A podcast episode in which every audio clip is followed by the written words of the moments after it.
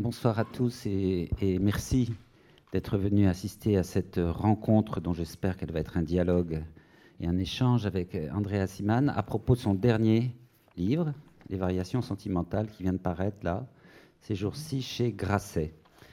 Euh, on a plusieurs chances. D'abord que Andrea Siman soit là et qui parle mieux français que nous. Euh, mais en ce qui me concerne, c'est assez facile de mieux parler français que moi, mais lui, en l'occurrence, euh, on a cette chance. évidemment, ce livre a été écrit en anglais, et c'est évidemment n'est pas évident. parce que, comme je viens de vous le dire, non seulement André Siman est, est, totalement bilingue, mais il a eu une attention particulière à la littérature française et notamment à Proust, auquel il a consacré un essai.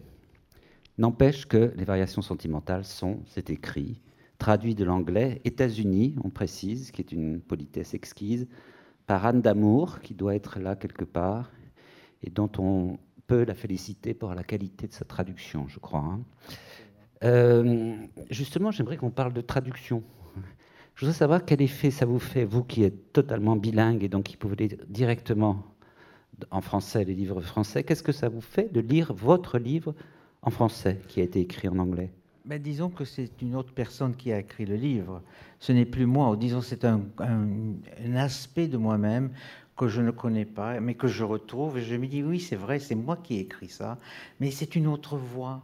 Et ça me plaît beaucoup parce que ce n'est plus la mienne, celle que j'écris, parce que je déteste tout ce que je fais en fait. Alors, euh, du moment que ça a été ratifié par quelqu'un d'autre, c'est quelqu'un d'autre qui a mis sa main, et je, dis, mais tiens, cette histoire est pas mal, elle est bien, elle est bien racontée, euh, et je me revois euh, en une meilleure lumière. Donc je suis très content. quand je lis l'italien, je vois la traduction italienne, c'est la même chose. Tiens, il est, il est bien, il est bien, Simone. Mais qui est-ce? Mais qui est ben, La question est, importante parce que qui est Tassiman J'ai aucune idée. On se voit des fois dans le miroir, mais on se parle jamais. euh, on se côtoie presque jamais. Mais c'est très important de se retrouver dans une autre langue. Parce que, comme vous savez, je, je parle le français, je parle l'italien et, l'anglais. Et pourtant, ma langue maternelle, c'est le français, mais je ne le parle quasiment jamais, parce que je n'ai pas l'occasion de le parler souvent. Mais l'italien, je le parle tous les jours. Et pourtant, l'italien n'est pas ma langue maternelle, c'est une langue que j'ai apprise. Et l'anglais, en fait, c'est tout à fait une langue qui ne m'a jamais été naturelle. Même aujourd'hui que je n'écris qu'en anglais, je trouve toujours que c'est une langue un peu acquise. Euh, c'est artificiel. Donc ce n'est pas une chose naturelle pour moi.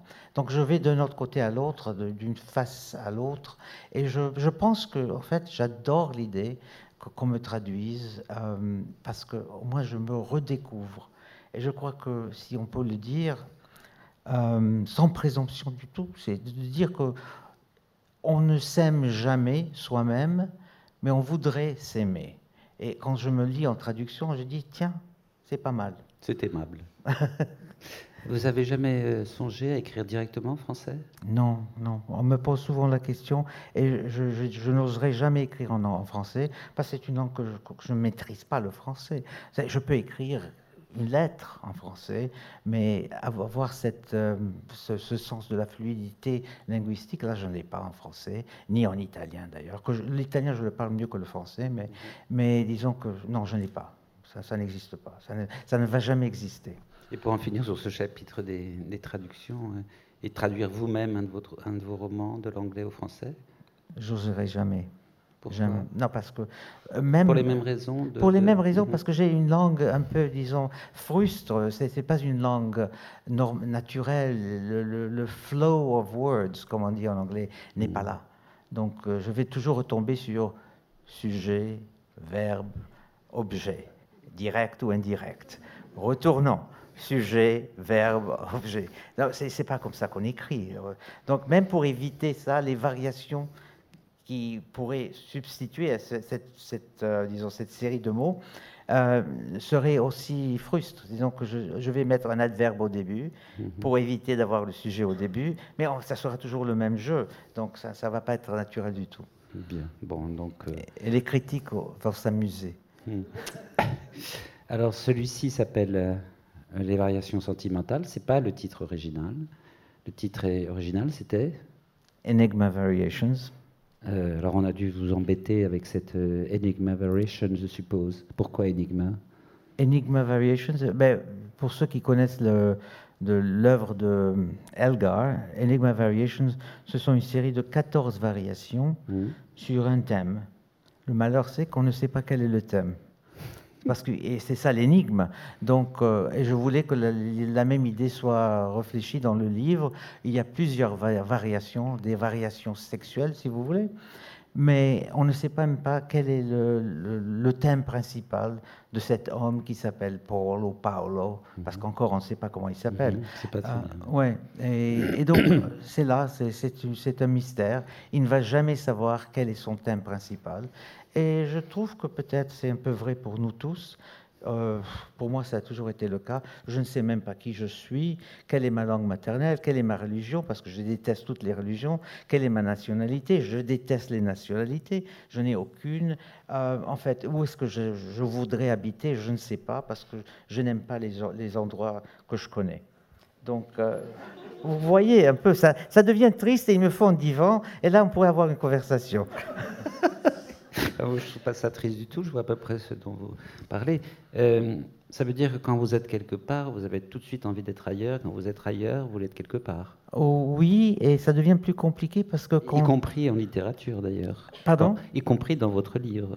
Oui, parce que que du moment que je commence une phrase, je ne l'ai pas terminée, que je suis déjà en train de la corriger. Euh, donc je suis toujours en état de correction. Si je devais lire un de mes livres qui a été publié, euh, si je le, relis, je, veux tout de suite faire des corrections, parce que ça ne, se termine jamais. Mais en fait, c'est- un parcours circulaire, si vous voulez.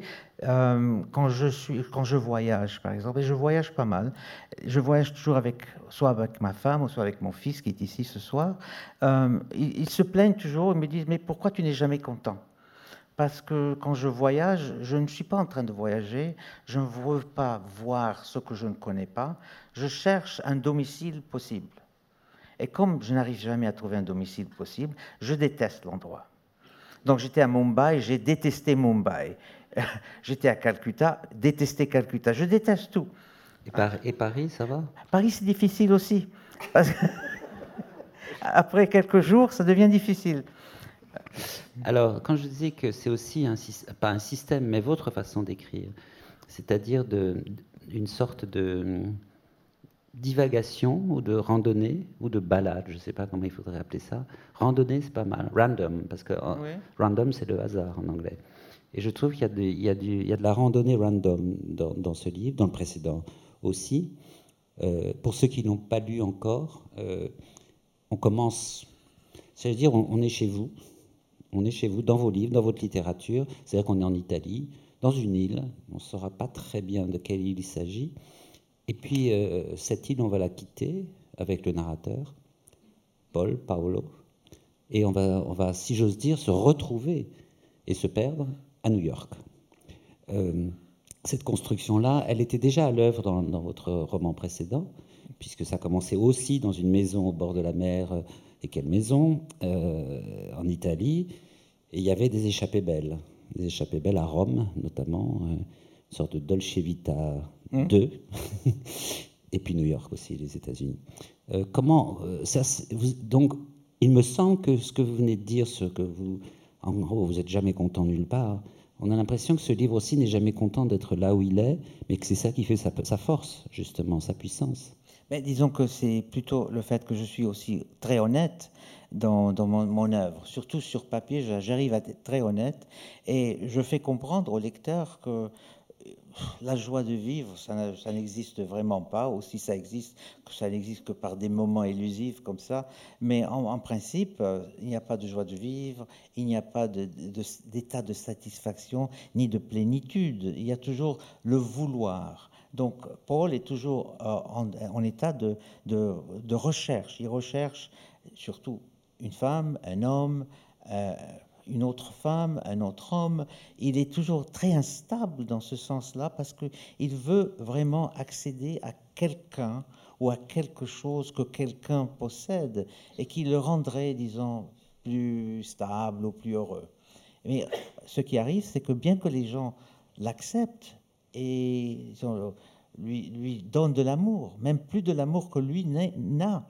Il, reste toujours le fait qu'ils sont toujours, que ce personnage de Paul est toujours insatisfait. Il, donc il, est avec un homme et une femme, et même là, il n'est pas content. Alors qu'on le saurait à moindre parfois. Hein. Alors, encore une fois, dans, dans, ce livre, le narrateur, le, le, héros en tout cas au début, le héros, c'est pas un héros, est un jeune homme. Euh, il est, je pense qu'il est un tout petit peu plus vieux que dans le précédent. Euh, je sais pas quel âge. le, oui, le garçon, oui. Paolo, Paolo il, a 12 ans. Il a 12 ans. 12 ans. Donc il ne sait absolument rien. Et je voulais justement examiner cette condition de désir sexuel avant que le personnage ne sache quoi que ce soit sur la sexualité. Mhm. Je voulais justement rentrer dans, dans sa peau avant qu'il ne sache ce que c'est que l'acte sexuel. Parce que du moment qu'on sait ce que c'est, les choses se définissent d'elles-mêmes. Et je voulais justement capter cet état préalable. Mais qui n'est pas un état d'innocence non plus. Parce qu'il a beaucoup de points de vue sur sa mère, sur son père, euh, sur la façon dont ils vivent, sur la maison dans laquelle ils habitent en Italie. Donc c'est pas un innocent non plus. Il n'a jamais été innocent parce que il, sait ce qu'il veut quelque chose de ce Giovanni qui est un ébéniste qui a déjà presque 30 ans. Il, est amoureux de lui, mais il ne sait pas ce que c'est que l'amour. Et d'autant plus qu'il n'a jamais entendu parler de ce qu'est l'amour d'un garçon pour un homme. Donc là, il est dans une condition complètement ignorante. Il ne sait rien. Mais il sent qu'il a des pulsions. Il veut découvrir quelque chose, mais il ne sait pas comment ni quoi que ce soit. Et en fait, il a de la chance parce que le, bonhomme lui dit Paolo, va à la maison, rentre chez toi, sois sage. L'ébéniste, oui. Il le renvoie souvent. Donc plutôt du désir que un désir qui ne sait pas quel objet. Exactement. Un désir sans objet. Oui. Qui est la meilleure définition du désir, d'ailleurs, non? Non, c'est. disons qu'il y a des personnes qu'on trouve très intéressantes et captivantes, mais qu'on ne désire pas.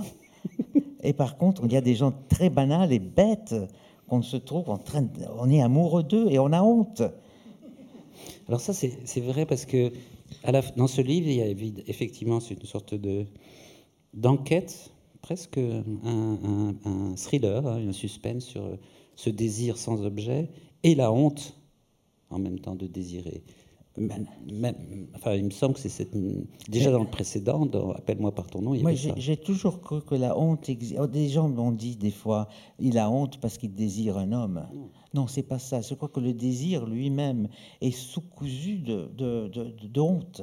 Vouloir toucher quelqu'un ou embrasser quelqu'un, c'est déjà une position d'infériorité, de honte. Ce n'est pas une chose normale de vouloir toucher un étranger ou une étrangère. On, veut justement, on se retient parce qu'on non seulement on a peur, mais on a honte de ce désir qu'on a envie d'embrasser quelqu'un. Et donc j'ai toujours été euh, intéressé par ces moments justement où on ne sait pas ce qui se passe en nous et ce qu'on veut. Parce que la plupart des fois, on ne sait pas ce qu'on veut quand on, veut avoir une amitié avec quelqu'un, on ne sait pas exactement quelle est cette amitié, quel est ce désir, pourquoi est-ce qu'on téléphone à cette personne, pourquoi est-ce qu'on veut prendre un verre avec elle, qu'est-ce qui nous, nous push envers cet autre, on ne sait pas. Mais on suit justement parce qu'il y a déjà une narrative qu'on connaît, les gens se fréquentent, puis s'aiment, puis se retrouvent intéressantes, puis on se lâche. Mais... ça, ça arrive toujours, en fait. Oui. Oui. Euh, n'empêche que, euh, contrairement à ce qu'on pourrait imaginer sans avoir lu le livre, il n'y a pratiquement pas de psychologie dans ce livre. Ah ben je refuse. Euh, ben, tant mieux, enfin c'est une très bonne nouvelle. Et le, le précédent non plus, Appelle-moi par ton nom. Et c'est même ça qui est saisissant, parce qu'on a l'impression que c'est pas ça du tout qui vous intéresse, la psychologie. Mais disons, la psychologie clinique ne m'intéresse pas du tout, parce qu'un écrivain vraiment se, suicide s'il se met à faire de la psychologie sur ses personnages. Ça, c'est les, critiques littéraires qui voudront faire ça. Je les laisse. Non, mais en principe, la, psychologie, moi j'adore cette tradition française que vous avez ici, qui, qui je ne sais pas s'il est bien, en, bonne santé dans ce moment, mais... pas vraiment, ça je peux vous dire, pas vraiment. Bon, d'accord. Mais vous avez le roman d'analyse, qui est une invention française. Et tous les plus grands écrivains français ont fait des romans d'analyse, non pas des romans d'action. Et donc, euh, moi, j'adore l'analyse et j'adore les personnages qui s'analysent eux-mêmes et qui font des, fautes, qui, se trompent tout le temps euh, avec eux-mêmes, qui, se déçoivent parfois. Parce que, par exemple, la scène où, dans, dans Appelle-moi par ton nom, il y a des analyses que Elio fait quand il voit Army Hammer ou Oliver. Pardon, pardon, je les confonds tout le temps. Quand il voit Oliver qui porte un maillot jaune, il dit Ah, ça veut dire qu'il est de bonne humeur. Quand il a un maillot rouge, ça veut dire qu'il est méchant. Quand un maillot vert, tu peux oser ce que tu veux, ça va aller. D'accord Mais ça, c'est de la psychologie enfantine. Mais c'est justement, c'est ce qu'on fait nous-mêmes quand on, veut côtoyer une personne et on ne sait pas comment les interpréter. Donc, on, essaie de comprendre comment, quand ils s'habillent de cette façon, est-ce qu'ils seront ils vont répondre à mon désir ou est-ce qu'ils ne vont pas répondre à mon désir? Est-ce qu'ils seront plus acceptables, seront méchants, seront gentils? Est-ce qu'ils seront de mauvaise humeur? Par exemple, moi, je déteste la couleur marron. Euh, vous portez du marron? Non. Euh, non. oui, oui, dans l'ombre, on ne les voit pas, heureusement. Non, mais j'aime, parce que mon père, quand il portait le marron, je savais qu'il était de mauvaise humeur. Donc, quand je vois quelqu'un qui porte que du marron, je dis, c'est pas une personne que je voudrais avoir comme ami. Mais c'est une bêtise. Mais ça, c'est de la psychologie bébique, si vous voulez. Mais le fait reste que mes personnages sont toujours en train de s'analyser. Un exemple dont on a discuté plus tôt, c'est quand euh, euh, Paul voit que sa copine est avec un autre homme et dit euh, Je suis jaloux, jaloux, ah. jaloux. Je vais le lire. Ouais, d'accord. C'est mieux que je le lise. Alors, ça, c'est quelque chose d'inouï parce que. Enfin, bon, vous allez voir.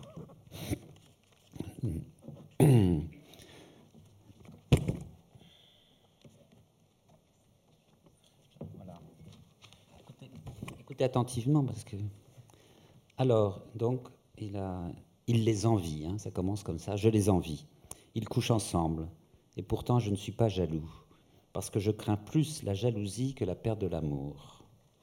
Pourquoi ne me suis-je pas aperçu que ce genre de choses était en train de se passer dans sa vie?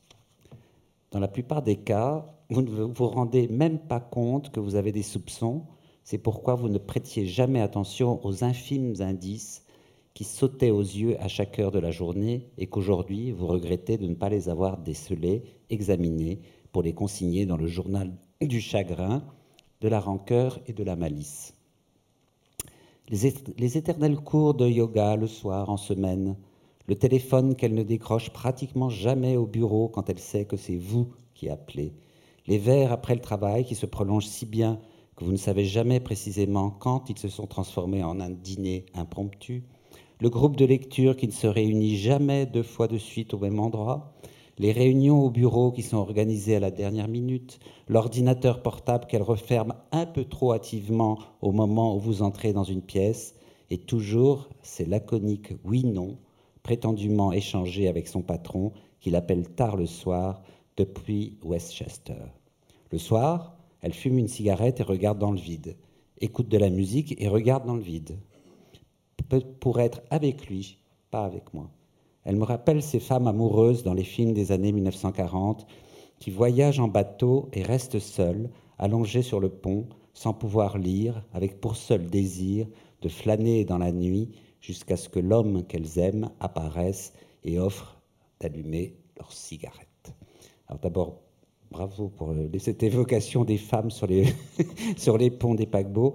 Et je trouve ce qui est mon sentiment qui vaut ce qui vaut, c'est que vous commencez par dire que vous craignez, le personnage craint la jalousie, et ensuite c'est une page magnifique sur la jalousie, quand même, que vous avez écrit. Mais je crois que nous sommes tous passés par là. euh, je crois que nous avons tous été jaloux. Mais en fait, la jalousie m'intéresse parce que, premièrement, parce que c'est une obsession. Mais deuxièmement, parce que je n'ai presque jamais connu. Parce que je me suis toujours trouvé dans la position de dire, mais en fait, je ne suis pas jaloux. Je devrais l'être jaloux, parce que je me respecte, mais je ne suis pas jaloux. Et je crois que c'est un peu le cas de Paolo, qui comprend à un certain moment que ça lui était plus ou moins indifférent ce qu'elle faisait quand elle n'était pas avec lui. Que ça m'a fait penser euh, à quelques pages de Proust, enfin de la prisonnière, bien sûr. Euh, ces pages, vous avez tous lu, j'espère, sur la jalousie, parce qu'il parle de la jalousie, comme vous venez de le dire, hein, c'est-à-dire quelque chose qu'il devrait être jaloux et qu'il n'arrive pas à être. Par contre, il parle de l'amour comme d'un monstre. Et, en gros, il dit qu'il souhaite à personne de tomber amoureux. Oui, en fait, je ne sais pas, je ne sais plus, ayant lu Proust tant de fois, je ne sais plus si en fait il y a vraiment de l'amour chez Proust. Il y a des fièvres d'un type ou d'un autre, mais ce ne sont pas de l'amour. C'est le seul amour que je crois qu'il ait jamais éprouvé, c'était pour sa maman. Euh, mais c'est un peu drôle comme truc, non Vous pensez pas? Euh, C'était sa maman et, sa grand-mère dans le roman, évidemment. C'est là où vraiment on le sent qu'il s'ouvre, qu'il ressent quelque chose. Mais sinon, il n'a jamais aimé personne. Mais il a été, je crois, et aussi fourvoyé peut-être, en croyant que parce qu'il était tellement obsédé, que ce devait être que de l'amour. Et ce ne l'était pas. Euh, J'aimerais, si vous voulez bien, et c'est pas pour sauter d'un sujet à l'autre, qu'on parle d'une sorte de bande son, bande musicale consciente ou inconsciente, qui sont souvent dans vos, dans vos livres. Dans le précédent, mais il y avait euh, Bach. Euh, ici, il y a les variations Diabelli euh, de Beethoven et Haydn, aussi les questions de Haydn. je ne sais pas si vous, si je crois que c'est pas très connu cette pièce de, de, Beethoven, les, mm. les variations. Dit pourquoi, j'ai compris, ayant le livre, pourquoi vous l'avez choisi, mais est-ce que ça vous, l'aviez en tête? Parce que je trouve que votre écriture est profondément musicale. On en a parlé avec euh, votre traductrice qui pense euh, heureusement la même chose, mais euh, vous aimez cette idée qu'il y a de la musique presque en embuscade derrière le livre? Oui, dans les coulisses, plus ou moins. Disons qu'il y a deux raisons. Une, c'est que une phrase, pour moi, n'est jamais terminée. Je n'ai jamais vraiment maîtrisé cette phrase que quand je sens qu'il y a une musique, qu'il y a une cadence. je, recherche la cadence dans la phrase. Et surtout, dans une série de phrases, il faut qu'il y ait aussi là une musique aussi dans d'une phrase, comment est-ce qu'elle se termine et comment est-ce qu'elle commence une nouvelle phrase. Il y a toujours des, des, ligatures entre les, les, les, phrases. Mais de notre côté, j'ai toujours adoré le fait qu'il y a une bande sonore dans mes, dans mes livres. C'est pas simplement pour, par exemple, j'ai des lecteurs qui me disent oh, pas encore de la musique classique, mais pourquoi pas de la musique rock? Les gens adorent le rock ou le jazz. Moi, j'aime pas le jazz et je, préfère l'équateur de Beethoven. Et donc euh, là, ça devient compliqué parce que je non, pas l'équateur de Beethoven quand même, qui les connaît, et surtout les, les, œuvres tardives, donc ça, ça va très mal. Et j'ai des gens très proches à moi qui me disent ça. De notre côté, pour moi, quand je, parle de, de la musique classique, c'est simplement que je, veux dire que dans la vie de mes personnages, il y a toujours un niveau élevé qui est sous-entendu par la musique. Quand on parle de musique classique, ça veut dire qu'on est, on est sérieux, plus ou moins. On ne peut pas jouer à faire les idiots avec la musique classique. Ça doit être sérieux. Et donc pour moi, c'est une façon de dire que si mon écriture n'est pas sérieuse, si ce n'est pas intéressant pour vous, du, au moins il y a des références à la musique classique. Et là, on peut pas, il n'y a pas à discuter. Mais le, le fait, les Diabelli, pour moi, c'était très important parce que comme vous savez, euh, une des variations Diabelli, là je ne vais pas m'attarder sur ce sujet, mais je vais simplement dire qu'une des variations de, de, Beethoven, c'est sur un motif de Mozart, de Don Giovanni. Et c'est le début de Don Giovanni. Et donc, en fait, vous allez découvrir que Giovanni, à la fin du récit, ne connaît qu'une chanson de Mozart, et c'est justement le début de l'aria de Don Giovanni. Donc comment a-t-il fait pour apprendre cette, cette, cette aria? Et, évidemment, je ne vais, pas, vais pas dévoiler comment il le fait, parce que ça va ruiner la lecture, mais c'est un petit truc de rien du tout que ceux qui connaissent vont apprécier, ceux qui ne connaissent pas ne vont rien manquer. C'est vrai. Euh, mais c'est parce que ça m'a fait penser un peu, parce que là, quand vous me parliez, à, oui, à Glenn Gould. À Glenn Gould, quand il joue d'autres variations, hein, qui sont les variations Goldberg, et vous savez, sur les enregistrements, on l'entend. Il fait et c'était un, tracas terrible pour les, gens qui enregistraient et qui disaient Monsieur Gould, je vous en supplie, vous avez encore chanté. Et il avait répondu Je ne peux pas m'en empêcher. Eh ben moi j'ai l'impression que vous ne pouvez pas vous empêcher de, de, jouer, de jouer vraiment, d'interpréter au sens musical du terme et les mots et les phrases et les rythmes. Oui, c'est très important. La musique classique, pour moi, c'est la chose que peut-être j'adore le plus, euh, plus que la littérature. Donc j'adore ça et ça fait partie de ma vie. Et dire qu'un jour je ne pourrai plus lire Proust parce que je ne serai là, pas là pour le lire, oui, ce sera triste, mais dire que je ne pourrai pas entendre la musique de Bach ou de Beethoven, là, ça devient très triste. Alors, et ça se joue là-haut, vous savez. Oui. Ah bon oui, il est là, il va jouer quelque chose pour moi quand je serai là. Vous avez de la chance. euh... Ils m'ont promis. Alors, autre euh, euh, éternel retour presque dans vos romans, l'Italie. Une Italie qui n'est pas très hum, réaliste. Euh, c'est une Italie pour beaucoup inventée. Hein. et dans cette Italie, il y a surtout des maisons. Vous avez une sorte de...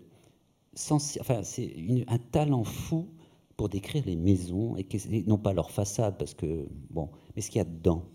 Alors la précédente, c'était on avait envie de se précipiter pour habiter cette maison, y passer des vacances, enfin, ou même la cambrioler parce qu'il y a des jolies choses dedans. Et là, c'est une autre maison dans une île. Euh, et c'est pas dévoilé comme même un des ressorts du livre que cette maison va brûler, va disparaître, dans des circonstances que je ne dirais pas parce que d'un seul coup, pourquoi je vous parle de tout ça? Parce que d'un seul coup, on a pu vous reprocher, pas moi, d'être un petit peu euh, parliez de musique classique. Voilà. Ces gens sont riches, vivent dans des belles maisons, sont bien habillés, généralement en lin, évidemment. En gros, ils parlent euh, Hérodote dans le texte et, Virgile aussi. Alors, on peut dire, bah oui, c'est bien gentil, mais euh, ces gens-là, euh, on n'aurait pas forcément envie de les connaître. Moi, si, mais il y a des gens qui. Et, mais je trouve que dans, votre, dans vos livres, il y a toujours un contrepoint, souvent très violent, qui est incarné soit par des domestiques, dans le premier, le, premier dans, dans Appelle-moi par ton nom, qui sont des personnages incroyables, et puis là, il y a Giovanni. Giovanni, c'est ce qu'on appelle un, prolétaire, c'est un, artisan ébéniste. Et il n'a pas sa langue dans sa poche, sa langue italienne dans sa poche. Et je trouve qu'ils sont des... Vous savez, comme dans ce film de Jean Renoir, La règle du jeu, il y a l'étage des patrons, etc. Et puis il y a les cuisines. Et le, le, talent qui est aussi le vôtre euh, de Renoir, c'est de dire euh, un monde ne supplante pas l'autre. Ils sont parallèles, ils se croisent parfois, ils se détestent ou ils s'aiment d'ailleurs, parce qu'il y a des relations. Et là, ils, se, font plus que ce que se croiser. Parce que Giovanni, c'est Paul, et Paul, ça va être Giovanni. Oui. Disons qu'il n'y a pas de snobisme dans mon œuvre. Je ne crois pas qu'il y a. Ce sont des gens aisés mais ils ont des domestiques, il y a des gens qui travaillent, il y a le jardinier, il y a, tout un, personnel, si vous voulez, qui, est là, euh, dans la maison, et ils sont très ouverts et ils n'ont pas de... Nous savons que le père de Paolo euh, nage tous les matins avant d'aller au travail, c'est un docteur à l'hôpital, avant d'aller, il nage. Et des fois, il nage avec, avec Giovanni, parce que Giovanni aussi, et le matin, va nager. Et il est un bon nageur, et ils se concurrencent tous les deux. Donc, ça va, il n'y a, pas, a, a pas de honte, il n'y a rien de snob dans tout cela. Euh, j'adore ça, j'adore ça, j'adore tous les niveaux. Et l'Italie, vous savez, c'est un pays assez facile de, dans ce, de ce point de vue. C'est pas l'Angleterre. Euh, où les gens se croisent constamment sans vraiment, sans vraiment euh, se gêner.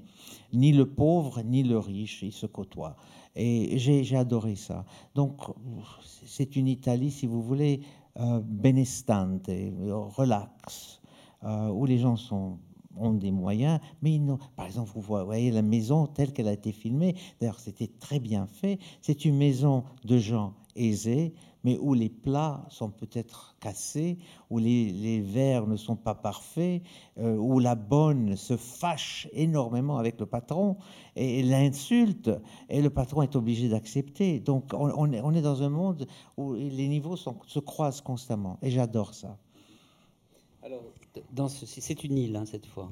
On est dans une île. On est même, on est, on est évidemment au bord de la mer parce que c'est une île, mais euh, où elle est que, Quelle île aviez-vous en tête? Vous aviez une île italienne, vous pensiez à des, des peut-être les, les, les, îles qui sont sur les lacs dans le, dans le nord de l'Italie. Non, c'est une, une, île au sud, en face de, la Sicile. Mais je n'ai pas voulu préciser parce que je déteste les précisions.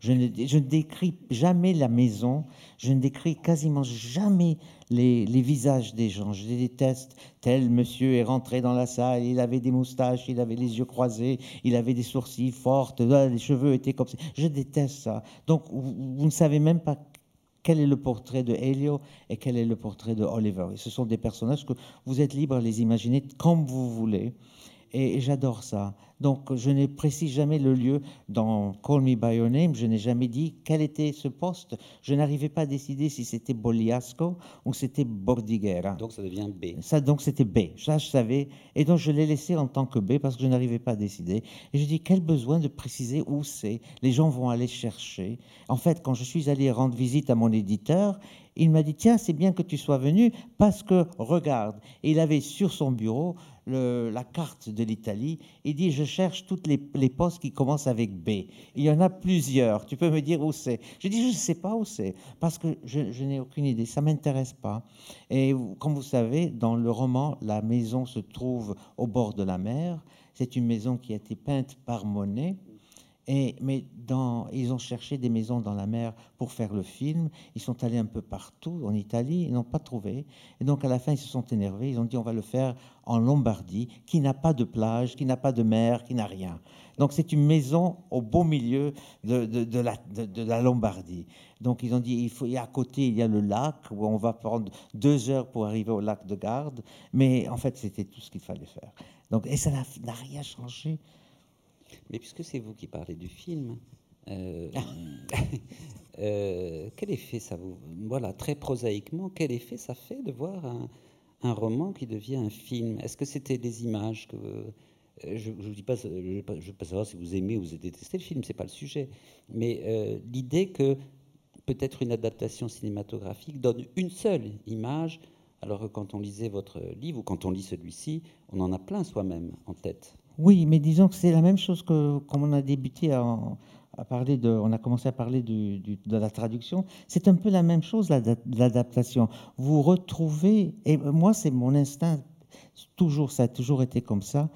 Euh, je vais au cinéma, je vois mon film, je dis tiens, c'est une nouvelle façon de, de me voir moi-même. Et puis je regarde les gens, ils sont tous en train de chialer.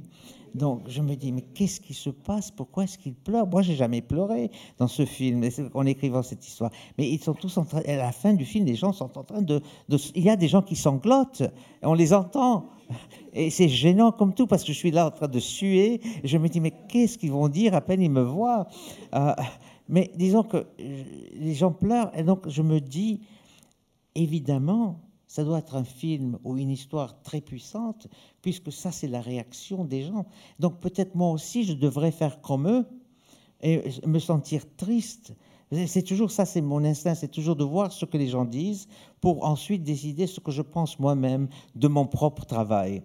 N'est-ce pas? Donc c'est par inférence que je comprends un peu comment les gens régiment. Je leur pose toujours la question pourquoi Ils me disent toujours tu sais, ton film ou ton roman, ça m'a changé la vie?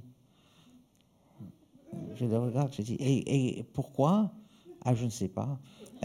et c'est toujours ça, ils ne me disent jamais pourquoi ça a changé, pourquoi ils ont, ils ont, ils ont appris quelque chose sur eux-mêmes. Là, je ne sais pas. Mais maintenant, je suis convaincu que les gens apprennent quelque chose de mon œuvre, mais je ne sais pas quoi et je ne sais pas comment. Sauf qu'à la fin du film, donc qui a été adapté de Appelle-moi par, ton nom, euh, c'est quasiment euh, votre livre filmé, le monologue du père. Ça, ça pourrait être de la radio d'un seul coup, et plus simplement du cinéma. Mais il y a l'image, il y a le jeune homme, il y a le père, etc. Et je trouve que c'est un des, pour moi, c'est le plus beau moment du film, où il y a une, sorte de modestie, justement, de l'adaptation. Moi, j'étais très content parce que j'entendais mes propres paroles. C'était mes mots à moi qui n'ont pas été changés. Ils, auraient pu ruiner le tout pour le rendre plus potable, si vous voulez. Ou lyrique. Oui, ils, auraient, ils auraient pu. Ils n'ont rien fait. Ils ont transposé mon langage dans le film. Et donc j'étais très content de voir que en fait, les gens me respectent. Tiens, parce que chez moi à la maison, personne ne me respecte. Euh, donc ça, c'est naturel. Euh, si vous voyez ce que disent mes enfants de moi, c'est une autre chose. Mais, mais par contre, c'était vraiment puissant pour moi. Ce que j'ai trouvé plus, disons, plus séduisant, c'était que la fin du roman, il y a un paragraphe entier qui euh, est très, très émouvant. Les gens me disent que c'est un paragraphe très émouvant. Et je savais très bien que ce paragraphe n'aurait jamais pu être transposé dans un voice-over. Je ne sais pas comment on dit voice-over en, français, mais disons, c'est quand quelqu'un lit à haute voix les paroles. Et donc, ça n'a pas été fait. Donc, j'étais un peu inquiet de savoir comment ils allaient terminer le film. Et je vois qu'en en fait, ils ont fait ces, quatre minutes et quelques où Elio regarde la caméra, où il regarde la cheminée, et il est là en train soit de pleurer, soit de sourire, soit de sangloter. Il ne sanglote pas, en fait. Il, il est triste, mais il n'est pas terriblement triste. Et je crois que, et puis à un certain moment, on voit que les noms des acteurs euh, surgissent, et donc on se dit, ah, c'est la fin du film. Ah tiens, je savais pas. Et alors là, à ce moment-là, j'entends les gens sangloter, et je me dis, en fait, le film a fait, une chose complètement différente du roman dans la scène finale, et pourtant l'effet est exactement le même. Il y a une certaine, une certaine euh, une sérénité triste à la fin du film et du roman aussi. Et je crois que ça a marché dans le film aussi. Donc j'ai aimé le film. Ouf. Euh, alors je, trouve que dans les variations sentimentales, comme dans Appelle-moi par ton nom, il y a des, il y a le, le vrai sujet n'est pas forcément celui qu'on croit. Mm. Je m'explique. Euh, je vais peut-être lire un passage que on va croire que c'est ça le sujet, mais après j'aimerais bien qu'on en parle parce que moi je crois que ce n'est pas le sujet. Il s'agit, c'est toujours le, jeune homme Paul, Paul Paolo qui parle. Il est jeune, il a 12 ans et il découvre dans cette île qu'il y a un homme euh, qui est ébéniste et qui travaille pour ses parents à la rénovation d'un cadre. Et il va dans son atelier. Je retournais à son atelier deux jours plus tard, et plutôt que d'attendre qu'il me dise quoi faire, je posais mes livres sous l'établi, enfilais le tablier et me servis un verre de citronnade. Il me demanda de regarder attentivement le cadre que nous avions nettoyé ensemble les jours précédents. Quand il l'eut décroché du mur et exposé à la lumière, je m'exclamais Nani. C'était un chef-d'œuvre. Il dit Ce n'est pas fini, ce qui signifiait Inutile de t'exciter comme ça. Il allait ajouter une autre couche d'huile. Je pensais qu'il l'appliquerait avec un pinceau. Il secouait la tête. Je pouvais l'aider si je le voulais. Il savait que je ne me demandais rien de mieux. Il prit un chiffon, le trempa dans un liquide épais et clair, et commença à tamponner légèrement le cadre, puis enduisit le bois à longs gestes fluides, mesurés. Tiens, à mon tour, dit-il en me tendant le chiffon. À ton tour, pardon mais mes mouvements étaient trop brusques et saccadés. Regarde-moi. Son bras tendu se déplaçait lentement, sans hésitation, avec assurance, il mettait tout son cœur dans chaque geste, avec la même conscience, comme s'il faisait lentement glisser un archet sur les cordes d'un violon avec application, ou s'il nettoyait le dos d'un soldat blessé étendu sur une civière, lavant et frottant avec douceur, avec délicatesse.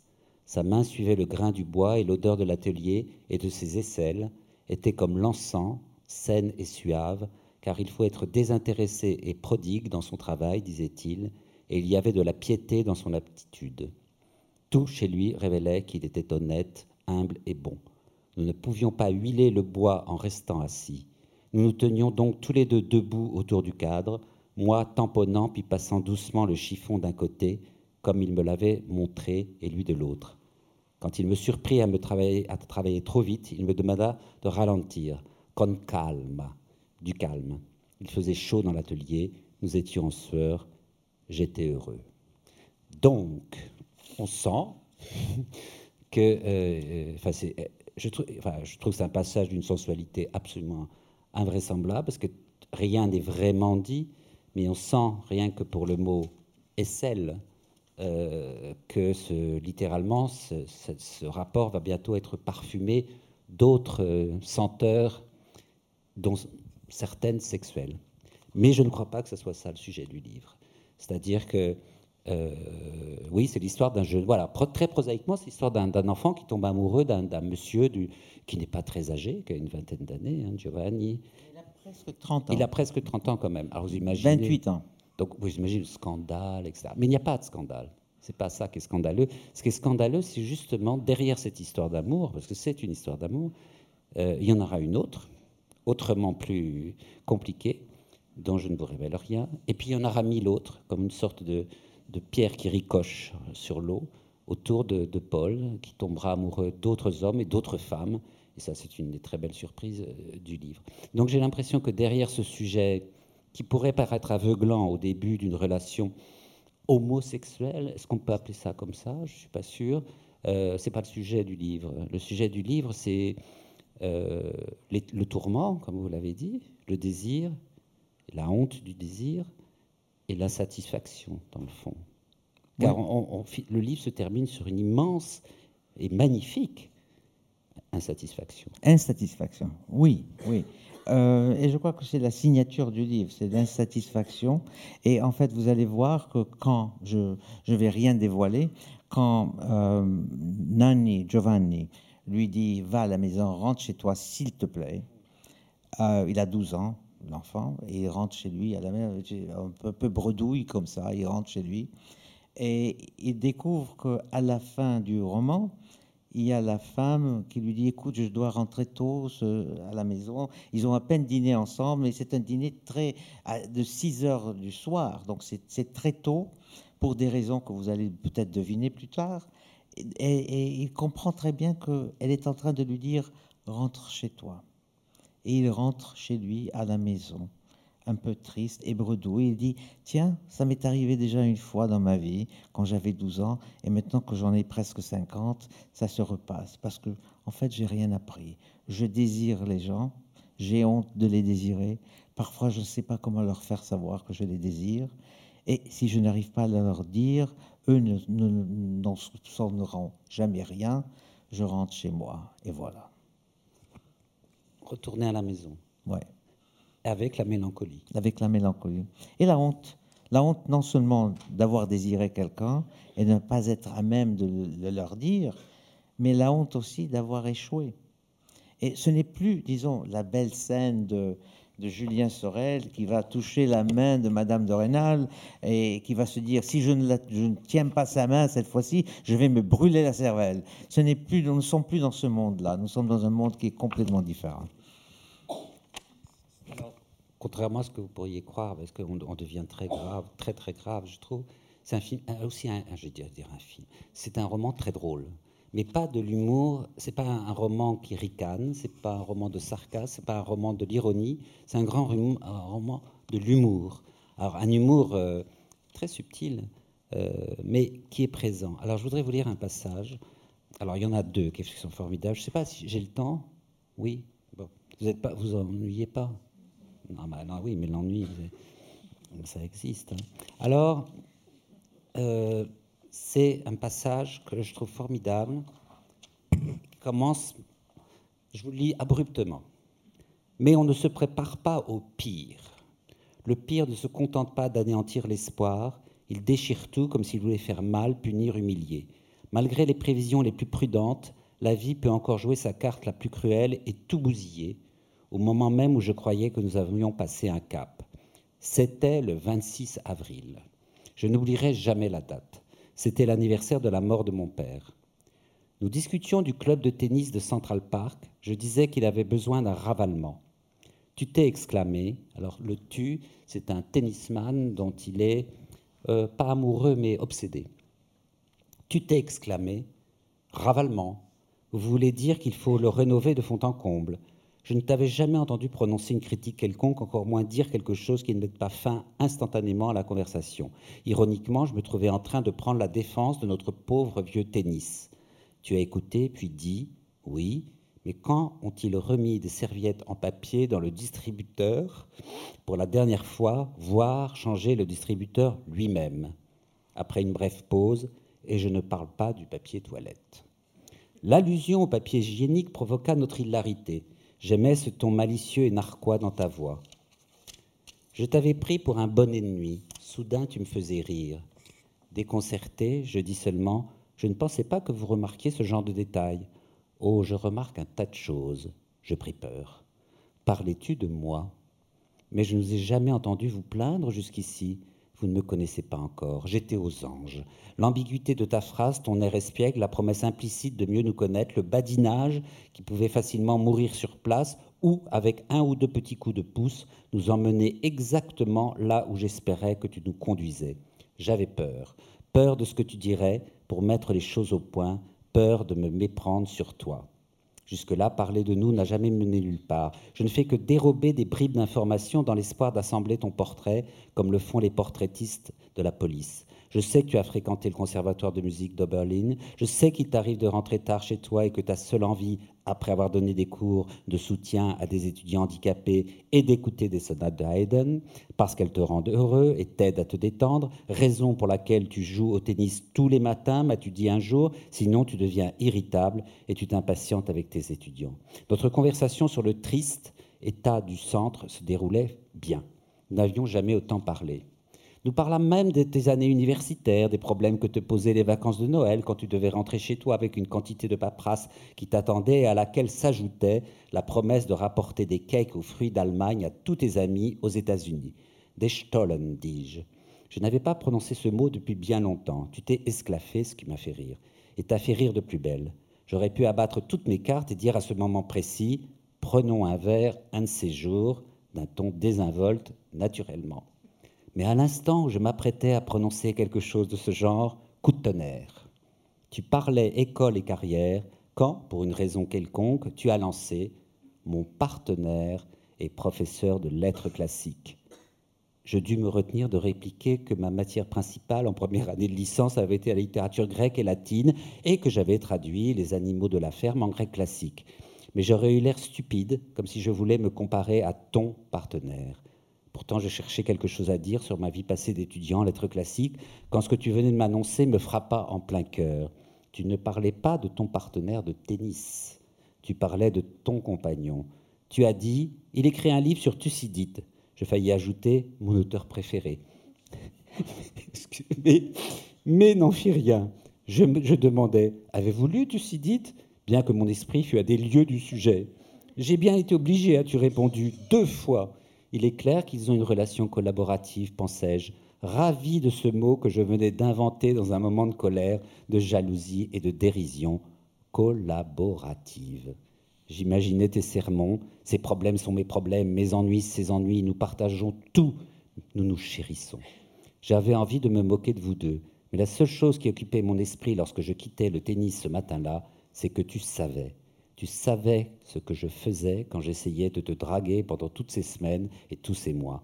Il ne te restait plus qu'à attendre l'occasion de jouer discrètement la carte du partenaire. Mon partenaire par-ci, mon partenaire par-là. Oh, c'est ce que mon partenaire dit toujours.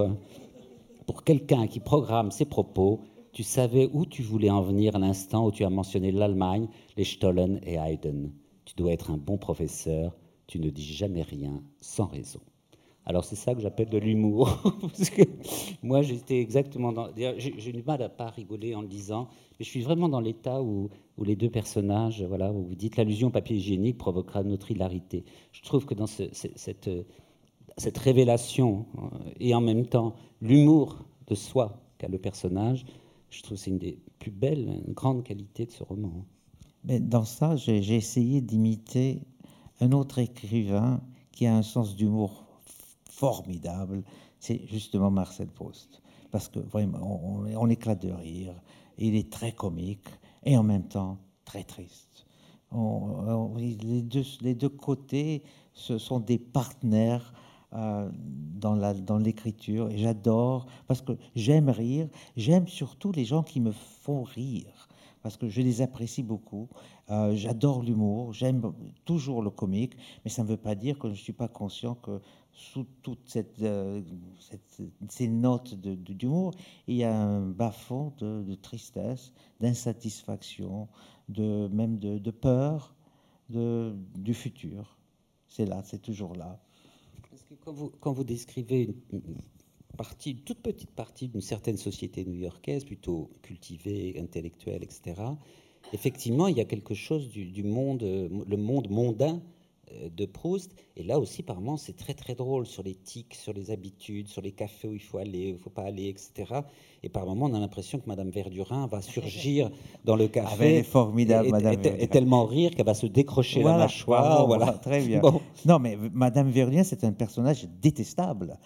Mais on la déteste, mais on aime la détester. Et savoir avoir été capable d'inventer Madame Verdurin et en même temps le personnage de la grand-mère qui va mourir et qui va revenir dans ses rêves, mais il faut être vraiment un génie. Moi, je suis pas là, mais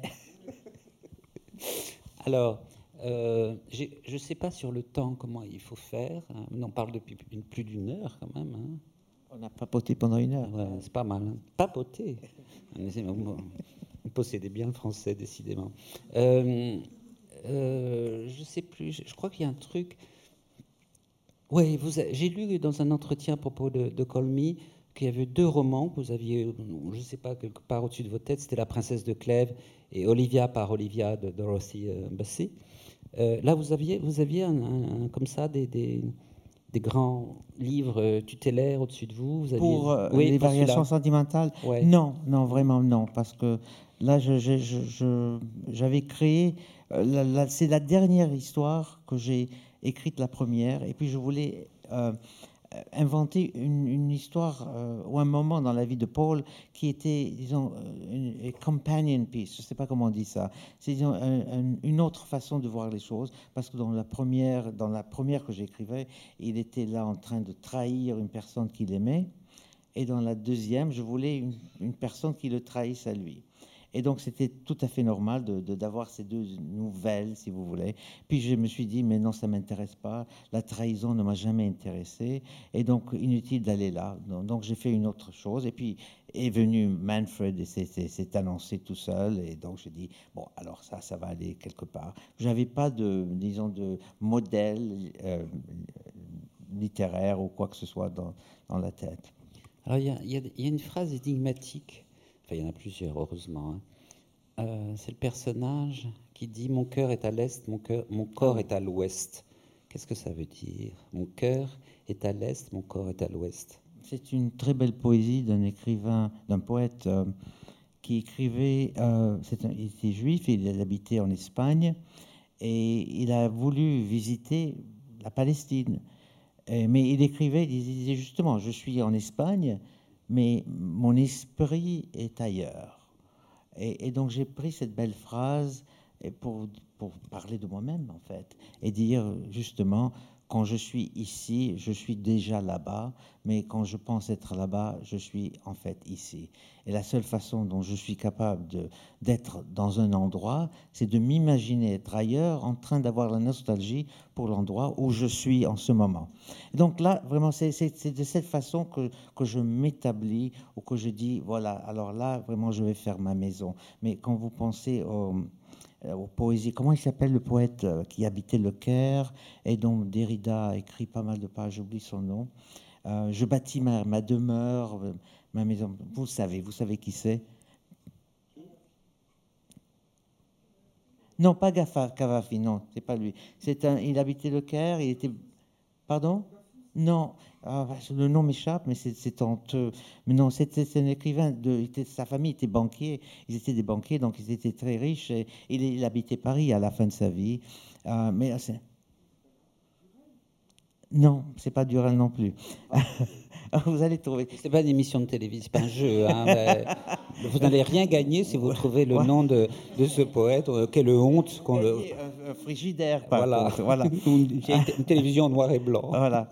Non, mais en tout cas, c'était, c'est justement c'était cette idée-là d'être, de ne jamais être dans sa peau. On est toujours quelque part d'autre. Et quand je le dis, je le dis sur moi-même parce que c'est facile de le dire sur moi-même, parce que c'est évident que je ne suis pas dans ma peau, que je ne suis pas dans l'endroit où je crois être. Mais je crois que c'est vrai de nous tous. Nous sommes jamais dans l'endroit, dans le, surtout dans le présent. Nous sommes soit dans le passé, soit dans le futur, soit dans le conditionnel. Nous sommes tous un peu dans le, dans le subjonctif parce que nous avons notre, nos fantaisies nous amènent dans des domaines dont il est honteux de dévoiler la nature. Euh, exactement. Donc, on ne nous sommes jamais dans le présent. Mais il y a des gens qui prétendent être dans le présent. Moi, je suis dans le here and now. Et je déteste quand ils disent ça parce que ça. Les pauvres, ajouterai. Est-ce que vous, euh, parce que vous avez peut-être, euh, j'espère, des questions? Ou des curiosités ou simplement des, choses à, à demander Voilà. Si quelqu'un a envie ou pas, vous n'êtes pas obligé non plus. Hein. Ah, on ne vous voit pas. Ah si, si on met sa main comme ça. Si on met sa main comme des sioux, là on les voit.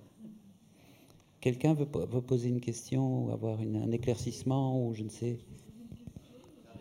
Ah voilà, madame.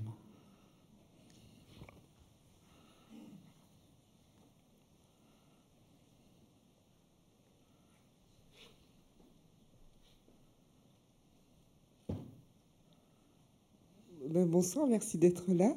Donc euh, moi je suis une fan euh, de votre œuvre parce que j'avais lu Call Me By Your Name à sa sortie, donc il y a plus de dix ans. Et en fait, ce qui m'a frappé, euh, je suis quelqu'un qui est né dans le sud de la France et donc il y a un rapport à l'Italie très fort. Et en fait, ce qui m'a frappé dans Call Me By Your Name, c'était l'amour de l'Italie. Enfin, j'avais l'impression, c'était la première fois que je lisais quelque chose où je voyais des gens aimer l'Italie comme on peut l'aimer quand on est en dehors de l'Italie.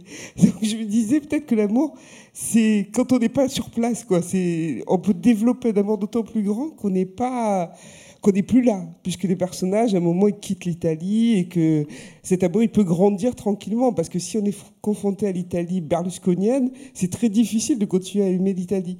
Donc, je voulais savoir, vous, quel était votre rapport actuel avec l'Italie? Est-ce que vous y allez souvent? Est-ce que vous arrivez à, à être dans la réalité de l'Italie d'aujourd'hui, quoi. Ben, disons que vous avez vraiment touché le centre du livre, c'est que on aime, les, gens comme on aime les choses et les endroits quand on ne les a pas.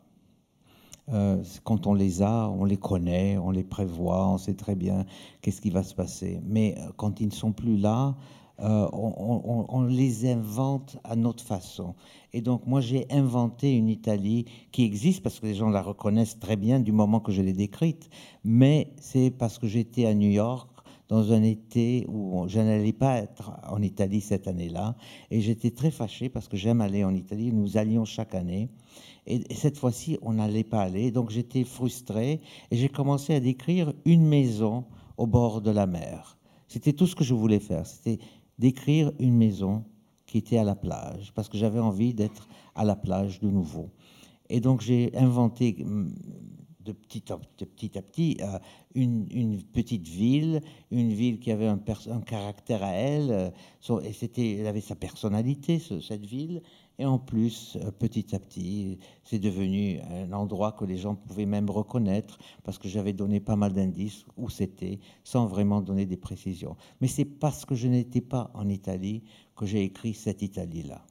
Si j'avais été en Italie pendant que j'écrivais, j'aurais pas réussi. En fait, je n'écris jamais des choses telles qu'elles sont quand je suis au, bon milieu. Il faut que je parte. J'écrivais souvent pour des magazines de voyage et ma première chose, c'était soit d'écrire le voyage avant d'y aller, et ce qui faisait que l'éditeur me disait toujours, mais André, cette fois-ci, tu seras obligé d'y aller. Et j'ai dit, mais j'ai pas envie d'y aller. Elle m'a dit, mais il faudra que tu y ailles. je, je, faisais déjà, le papier était déjà écrit à New York, où je pouvais écrire que quand j'étais déjà de retour, dans l'avion même, en train de retourner aux États-Unis, mais jamais sur place, parce que je ne vois rien, il faut que je me rappelle. Et pour moi, donc, la mémoire ou l'imagination, parce que je ne sais plus la différence entre les deux, euh, c'est un peu ça, comme ça que j'ai écrit Call Me By Your Name. Quelqu'un d'autre Sais pas si vous. Est-ce que vous avez lu celui-là, le dernier, les uns les autres? Non, pas. Non. Vous avez de la chance. Euh, vous avez passé quelques bonnes soirées. Mais des questions alors sur le précédent ou oui, madame? On va vous donner un micro.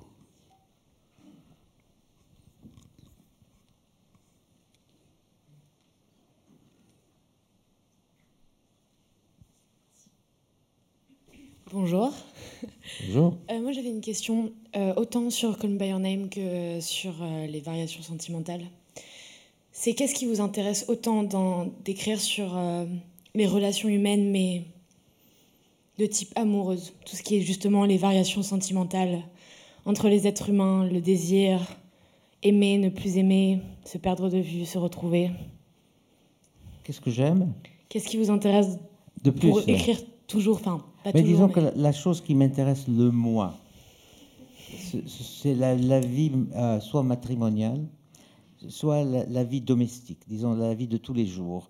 Je me moque toujours pour, en disant qu'au début d'une relation, on, est excité, on est dans un état d'engouement, on est content, on est heureux, on est heureux d'aimer quelqu'un, on est heureux d'être aimé, on habite ensemble, on, se côtoie, on sort ensemble, on, fait tous ensemble, et puis arrive un moment où le dimanche soir, on fait la lessive. Et, et puis, pire encore, il faut plier les serviettes. Donc vous comprenez un peu ce qui devient. Ça m'intéresse pas.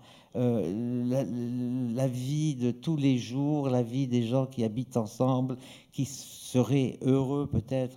Ils font la, lessive, c'est ça. Donc, euh, et ça m'intéresse pas. Moi, je préfère justement, comme tous les romanciers, la, partie qui vient avant que les gens commencent à habiter ensemble, à se connaître vraiment. Je trouve que l'intimité, c'est une chose superbe, elle est formidable, mais le drôle de l'intimité, c'est que plus on est intime, moins on se dévoile à l'autre. Ce qui est le contraire au début. Au début, on se dévoile complètement. On met toutes les cartes sur la table, ou disons le 95% des cartes sont sur la table, et on les voit. Mais petit à petit, on retire les cartes, on est plus prudent, on ne dit pas tout, on se cache, etc. Et finalement, on plie les serviettes. Voilà, c'est tout. Euh, d'autres? Oui, allez-y, monsieur. Euh, merci. Euh, qu'est-ce que vous aimez chez les classiques? Chez les classiques? Les classiques grecs, latins ben, Disons que je, n'ai pas menti quand je disais que Paul aimait Thucydide. Moi, c'est mon écrivain préféré.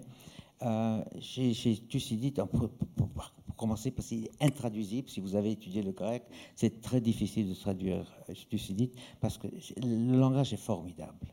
Et les observations psychologiques que fait Thucydide sont peut-être les plus profondes. Il y a Tacite, il y a Stendhal, il y a Dostoïevski, mais ils sont peu les gens qui vraiment ont étudié la bêtise, le dépit humain comme ils l'ont fait. La bêtise surtout, parce que les gens sont très intelligents, en même temps, ils font des bêtises.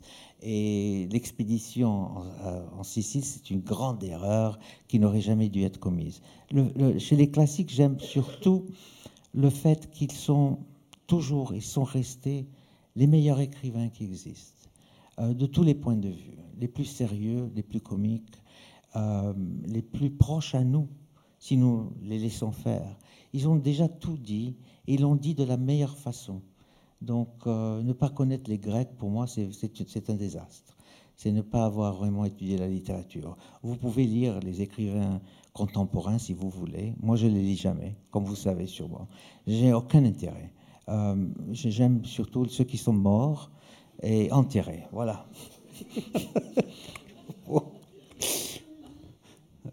Oui, monsieur. Euh, non, madame, pardon, je ne vous voyais pas. merci beaucoup. Euh, vous avez fait beaucoup de rapports entre vous et vos personnages. Et je voulais savoir s'il y avait un personnage en particulier auquel vous vous identifiez et s'il y avait une grosse part de votre personnalité dans la plupart des, hum, bah, des personnages que vous mettez en avant dans vos livres. Ou est-ce que vous êtes entièrement détaché quand vous écrivez?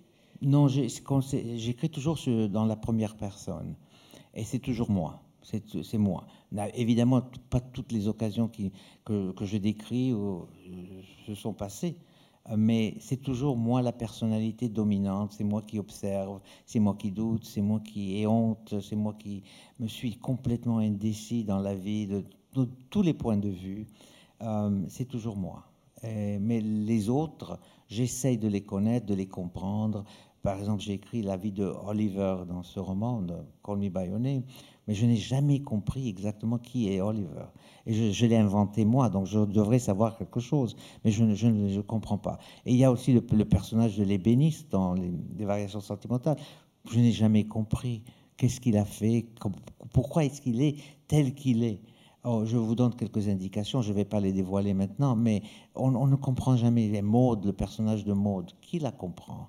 Et Chloé, qui disparaît chaque quatre années parce qu'elle en a marre de son amant, qui sait pourquoi? Je ne les comprends pas. Mais c'est parce que je ne les comprends pas que je veux, disons, m'attarder sur eux, les comprendre, essayer de les, les investiguer, si vous voulez, faire une archéologie de qui ils sont.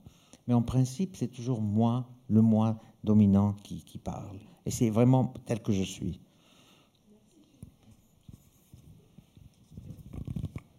Quelqu'un d'autre Non Vous êtes fatigué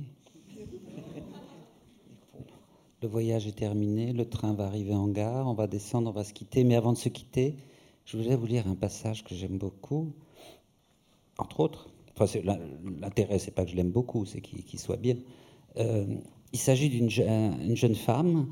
Euh, elle a un nom pas possible. Ah oui, Heidi. Voilà. Alors Heidi est une jeune journaliste, musicologue. Heidi. Euh, Heidi. Heidi. Bon, donc Heidi, voilà, le, donc Paul la rencontre et il est séduit par Heidi et il écrit, après l'avoir rencontrée, elle, écrit des articles dans les journaux, elle en prépare un sur la Malibran, euh, sur Maria Malibran. Et il écrit Le soir même de notre rencontre, je reçus un email. Très cher en étaient les premiers mots. Pas cher. Personne ne m'avait appelé très cher depuis des années. La liste des hommes de son âge ou plus vieux de quelques années mieux placés pour revendiquer ce titre était certainement très longue. Tout en elle me disait qu'elle en était parfaitement consciente. Très cher était aussi sa façon de me remercier d'avoir répondu aussi rapidement à sa demande, de l'aide que je lui avais apportée pour l'écriture de son article, du café, d'avoir discuté avec elle de son prochain papier sur la Malibran. Très cher en guise de Vous êtes un amour. Et moi, je voulais vous dire, très cher André Merci beaucoup. merci beaucoup. Merci, vraiment, merci beaucoup. Merci à vous tous, vraiment, merci. Oui, merci à vous.